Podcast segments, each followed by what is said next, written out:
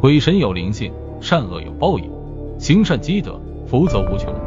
鬼神无所不在，人间有所不知，开启心眼，方能见真相。鬼神有分界，人间有规矩，勿越雷池，方能安然无恙。中国悬疑故事，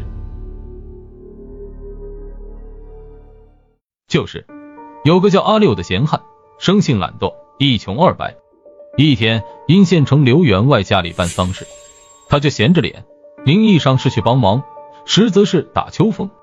主家有钱，丧宴自然不会差到哪里去。阿六撑开大腮帮子，吃了个肚圆，噎得直翻白眼。临走时，趁众人不备，又顺走了主家的几块物件，揣到裆里带出去换了两斤酒，就喝多了。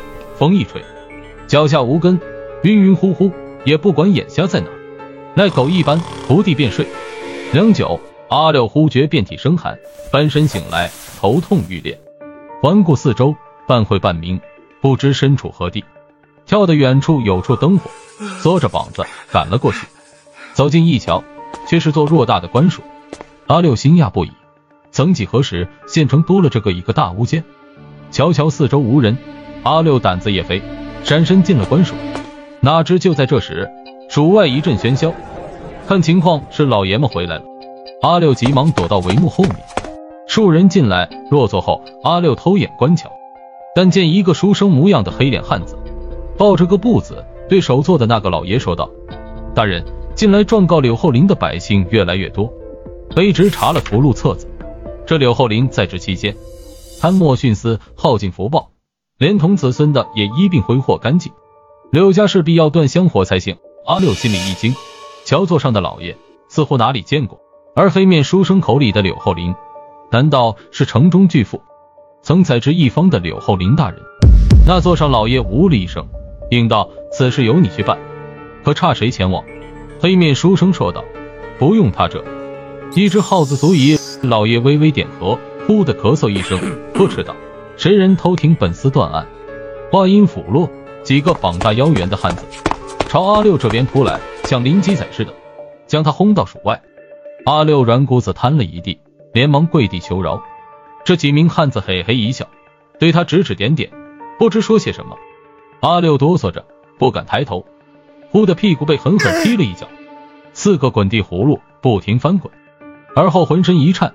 阿六醒来，衣衫早已湿透，却是一梦。时值半夜，再看所伏之地，竟是城隍庙外。阿六心里大骇，骤然想起梦里的那位老爷，正是城隍庙的坐守神像，摸摸屁股。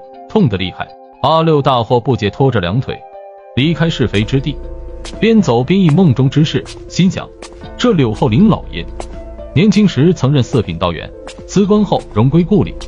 本州四县最大的戏园子，就是这位老爷的产业。我阿六什么时候能在里面看一场大戏？也不枉此生了。那黑面书生夸口说，一只耗子就能让柳家败落，我却不信。柳家在县城比天还大力呀！阿六回家后倒头又睡，过了两日，相安无事。第三日一早，一个惊天消息传遍全县，只手遮天的柳浩林老爷，昨晚在戏园赏戏时，偌大的戏园突然走水，熊熊大火铺天盖地，把戏园烧成了残壁断垣。同时殒命的还有十几人，全都非富即贵。他们离唱台最近，火起的时候来不及逃命。柳后林倒是熟悉戏园一草一木。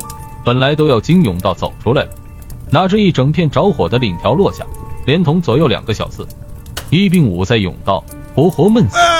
尸首抬出来时，龇牙咧嘴，似厉鬼一般，死相着实可怖。柳后林老爷膝下独子柳承志，哭得肝肠欲断，众人俱言，他这是心疼烧毁的戏园力。阿六闻讯，擦了擦额头的汗，心忖道：这是意外，跟我做的那个梦无关。梦里城隍老爷要柳家断香火，这柳承志不是活生生的吗？再者，戏园走水，据说是恶徒蓄意为之，跟什么耗子没有关系。柳后林生前素喜放印子钱，交接地点一般都选在戏园，城里城外许多走访主老乡绅都找过柳后林借银子，这已是全城公开的秘密。所以，当柳少爷率一帮家奴在烧成灰烬的遗址上找来密去时，人们都说这柳承志是在找父亲的账本的。柳厚林老爷子死得太突然，来不及交代甚事。加之柳家除了这座戏园产业外，余下的银子都放出去生钱。眼下若找不到账簿气册，那柳家的印子钱就没办法收回。整整寻了十日未果，柳少爷患了失心疯似的，仍没日没夜的找。而家仆瞧情况不对，纷纷另谋生路。柳厚林生前最喜的那个南陵，急乱成一锅粥之际，几乎把柳家剩下的东西倒尽。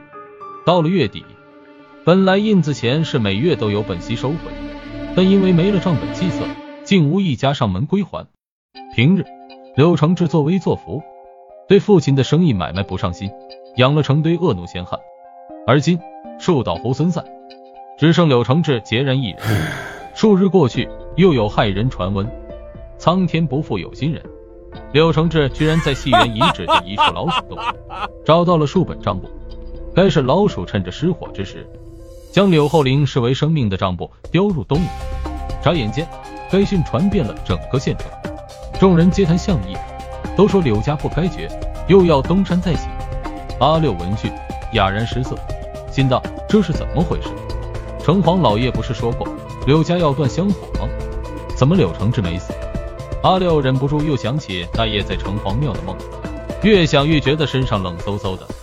几日后，阿六壮起胆子来到戏园遗址，想看看能不能找到点值钱的东西。毕竟柳家产业曾是县城半壁江山，地犁上随便捡块石头都值个几文钱。可刚踏进那片焦黑之地，阿六就瞧见一个黑乎乎的东西。似是个人形，阿六胆子也大，走近一瞧，可不正是柳承志少爷吗？柳承志少爷衣衫褴褛，蓬头垢面，也不知在这废墟待了多少时日。最要命的是，柳承志少爷竟跟老鼠同吃同住，人鼠之间竟无甚区别。阿六正想招呼柳承志少爷，忽的一只硕大的老鼠从他脚边窜出，而柳承志少爷立马从老鼠洞里拿出个薄薄的本子。跟前些日传闻中的账本毫无二致。阿六看柳少爷神志不清，悄悄拿过账本一看，虽然账本外观正常，内部纸张却早已经被老鼠刻得千疮百孔。阿六心下骇然，这才明白那夜在城隍庙的梦并非虚发。柳承之少爷每日与老鼠同吃同住，已无半点人样，而他的精神却出奇的矍铄，每天只在老鼠洞口守着。跟老鼠说话，时小时哭，旁若无人。再过几日，有人发现刘承志少爷也死了，此时手里还拿着那个账本，而他身上多处伤口，血肉模糊，死状与西园火灾一样惨烈。众人猜测，定是有人痛恨柳家，得不到的东西就要毁掉。阿六听闻这个消息后，一个趔趄，差点栽倒。而后他越想越怕，不管白天晚上。一闭眼就是柳承志少爷血肉模糊的样子，还有满地的耗子，折磨的他无法入睡。某一夜，阿六终于忍不住了，从床上翻起来，跑出家门。刚出家门，就又是一阵眩晕，差点栽倒在地。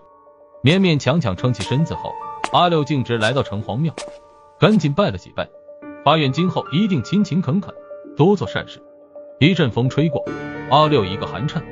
发现自己竟又睡在了城隍庙外，阿六赶紧回家，从此兢兢业业，丝毫不敢怠慢。此后再也没有梦到过柳家和老鼠。